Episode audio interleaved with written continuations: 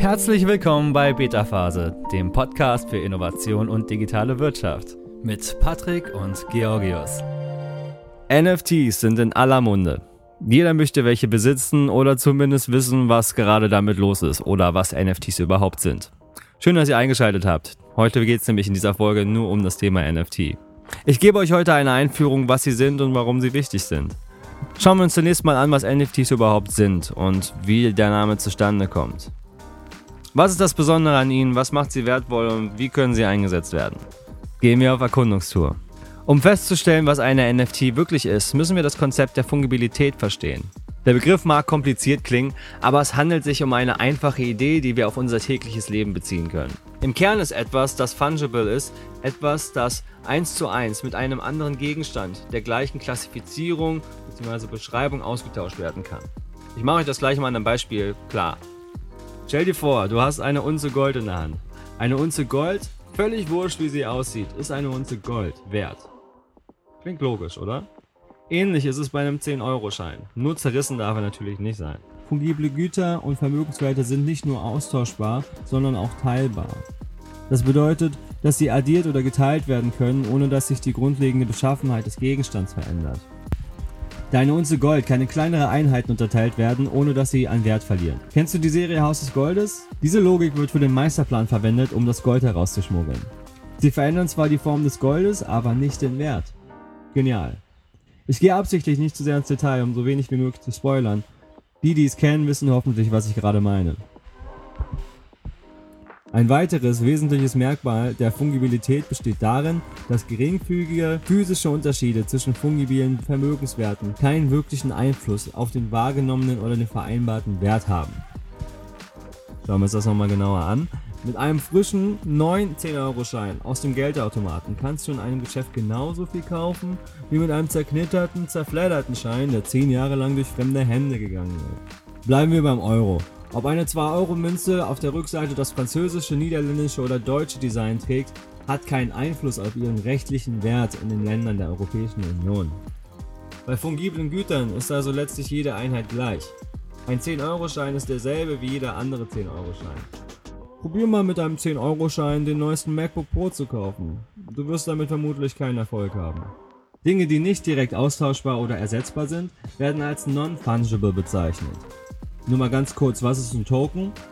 Nun, ein Token bedeutet so viel wie Wertmarke und ist die digitalisierte Form eines Vermögenswertes. Damit besitzt ein Token einen bestimmten Wert oder eine bestimmte Funktion. Besitzverhältnisse wie Immobilien oder Lizenzrechte für Musik etwa können tokenisiert, also damit auch digital abgebildet werden. Ein Bitcoin ist immer ein Bitcoin wert und kann theoretisch ausgetauscht werden. Bitcoin würde also auf Englisch als Fungible Token bezeichnet werden. Dagegen zeichnen sich Non-Fungible Tokens durch folgendes aus. Erstens, sie haben eine einzigartige, überprüfbare Identität. Zweitens, sie sind nachweisbar knapp. Und drittens, sie sind untrennbar. Komm noch mal ein Beispiel. Stell dir vor, deine Kids haben ein Meerschweinchen namens Jimmy. Täglich wird es gefüttert und geknuddelt. Eines Tages aber, während die Kinder in der Schule sind, erwischt es Jimmy. Herzinfarkt. Du weißt, wie sehr es deine Kinder erschüttern wird, wenn sie es erfahren. Jimmy war immerhin Teil der Familie. Du kaufst ein neues Meerschweinchen und hoffst, dass dein Nachwuchs es nicht merkt. Doch sie tun es. Natürlich merken sie es. Eine Vielzahl von offensichtlichen und subtilen Merkmalen unterscheidet Jimmy von anderen Meerschweinchen. Meerschweinchen sind nicht identisch und austauschbar. Sie sind also non-fungible. Wenn etwas non-fungible ist, hat jede Einheit ihre eigene, einzigartige Identität, die sich auf ihre Kernbewertung auswirkt. Unterschiede im Aussehen, in der Seltenheit, im Nutzen und in vielen anderen Eigenschaften wirken sich direkt auf die Identität einer Einheit und damit auch auf ihren Wert aus. Also merkt ihr mal, es geht darum, dass die Identität nachweisbar ist. Kennst du den Kunstbetrüger Wolfgang Petracci? Er wurde bekannt, weil er hunderte berühmte Kunstwerke perfekt nachbilden konnte. Wäre er mit einer Mona Lisa unter dem Arm ins Louvre spaziert und hätte sie austauschen wollen, hätte man ihm vermutlich nicht nur den Vogel gezeigt, sondern ihn direkt hochkant aus der Pariser Pyramide geworfen. Und meinst du, du kannst deine ausgelatschten Nike Air für so viel Geld verkaufen wie Michael Jordan seine? Und kann ein Stück Berliner Mauer einfach gegen ein anderes Graffiti beschmiertes Stück Stein getauscht werden? Du kennst wahrscheinlich die Antwort. Aber warum ist es so? Das, meine Freunde, ist die Macht der Identität. Die Quelle, die Geschichte und der Hintergrund einer Sache machen sie zu einem einzigartigen, unersetzlichen Gut. Selbst die besten Fälschungen und Repliken sind nur einen Bruchteil ihres Originals wert, auch weil ein berühmter Schöpfer dem betreffenden Gegenstand eine glaubwürdige und faszinierende Geschichte verleiht. Ähnlich verhält es sich mit Gegenständen, die direkt mit deiner persönlichen Identität verbunden sind. Sie sind einzigartig und für dich wertvoller als für alle anderen. Reisepässe aus demselben Land sehen von außen gleich aus, aber nur du kannst deinen Pass aufgrund der darin enthaltenen Informationen benutzen. NFTs sind also nicht austauschbare digitale Werte. NFTs können damit wirklich alles sein, was digital ist. Zum Beispiel digitale Zeichnungen, Musik, Wertpapiere, Videos oder Immobilienrechte. Aber ein Großteil des Hypes dreht sich um die Nutzung der Technologie zum Verkauf digitaler Kunst. Wie im echten Kunstgeschäft gehen für Kunstwerke teilweise mehrere Millionen Euro über den Tisch. Und jetzt denkst du dir, warum soll ich für etwas Digitales so viel Geld ausgeben? Ich kann mir doch ein Bild easy peasy runterladen. Klar, du kannst dir eine digitale Datei so oft kopieren, wie du willst. Auch die Kunstwerke, die in einer NFT enthalten sind. Aber NFTs sollen dir etwas geben, das nicht kopiert werden kann. Das Eigentum an dem Werk. Jeder kann einen Picasso-Druck kaufen, aber nur eine Person kann das Original besitzen. Die eindeutige Identität und das Eigentum an einer NFT sind über die Blockchain überprüfbar. Die Blockchain ist die Technologie, auf der das NFT liegt. Sie wurden zuerst auf der Ethereum Blockchain eingeführt, aber auch andere Blockchains unterstützen sie inzwischen. Unabhängig davon, ob es bei der Originaldatei um einen JPEG, MP3 oder GIF oder etwas anderes handelt, kann die NFT, die den Eigentümer identifiziert, wie jede andere Art von Kunst gekauft und verkauft werden. Und wie bei physischer Kunst wird der Preis weitgehend durch die Marktnachfrage bestimmt. NFTs werden höchstwahrscheinlich mit einer Lizenz für den digitalen Vermögenswert, auf den sie verweisen, geliefert, aber nicht unbedingt mit dem Urheberrecht dazu. Schauen wir uns mal an, wie Leute von NFTs profitieren können. Künstler können ihre Arbeit als NFT verkaufen, für die sie sonst gar keinen Markt haben. Ne, denk an diese ganze diese Internetkunst, GIFs und Memes aller möglichen Art oder diese ganzen Pixelviecher, die man jetzt mittlerweile als NFTs finden kann. Früher hätte es dafür keinen Markt gegeben. Außerdem kannst du bei NFTs eine Funktion aktivieren, mit der du jedes Mal, wenn das NFT verkauft oder den Besitzer wechselt, einen Prozentsatz erhalten. Außerdem kannst du bei NFTs eine Funktion aktivieren, bei der du jedes Mal, wenn das NFT weiterverkauft wird, also den Besitzer wechselt, einen Prozentsatz erhalten. Das ist einfach möglich, da jederzeit nachverfolgt werden kann, für wie viel und an wen die NFTs verkauft werden. Offensichtlich ist, dass du natürlich Künstler unterstützen kannst, die du magst. Aber mit dem Kauf einer NFT erhältst du in der Regel auch einige grundlegende Nutzungsrechte. Zum Beispiel die Möglichkeit, das Bild online zu stellen oder es als Profilbild zu verwenden.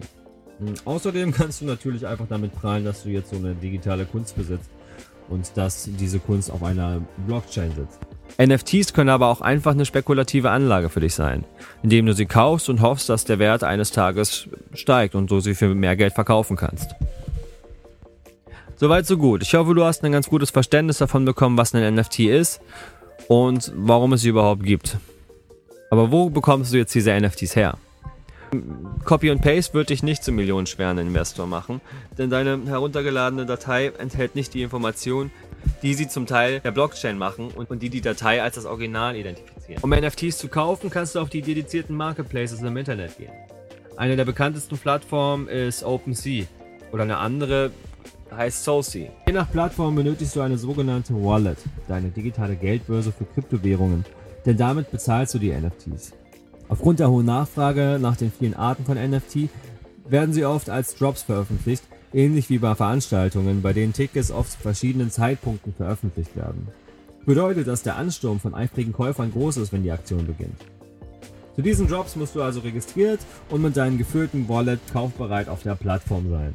NFTs sind auch als Ingame-Käufe in Videospielen vertreten. Du kannst dann in diesen Games zum Beispiel Schwerter, Skins oder Avatare kaufen. Jetzt fragst du dich vielleicht auch noch, kann ich auch NFTs machen? Technisch gesehen kann jeder ein Kunstwerk erstellen und es auf der Blockchain in eine NFT umwandeln. Der Prozess wird als Minting bezeichnet. Dann musst du das Ganze nur noch auf dem Marktplatz deiner Wahl zum Verkauf anbieten. Und wie ich dir schon erzählt habe, kannst du diese Datei sogar mit einer Provision versehen, die dir jedes Mal gezahlt wird, wenn jemand das Kunstwerk durch einen Wiederverkauf kauft. Ähnlich wie beim Kauf von NFTs benötigst du eine Wallet, die mit Kryptowährung gefüllt sein muss.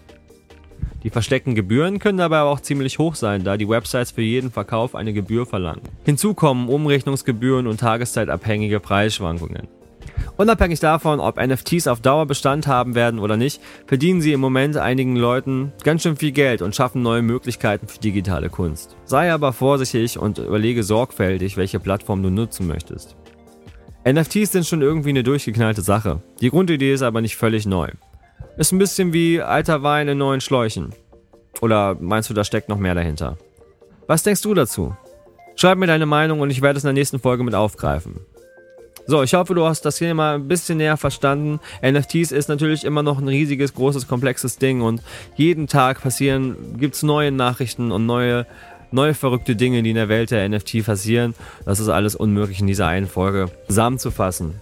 Aber ich hoffe, du hast einen kleinen Überblick bekommen. Wenn du Fragen hast, schreib mir gerne dazu. Ich freue mich von dir zu hören. Das war's auch schon für heute. Danke, dass du wieder eingeschaltet hast. Und schalte nächste Woche wieder ein. Ich freue mich drauf. Bis dahin, mach's gut. Ciao.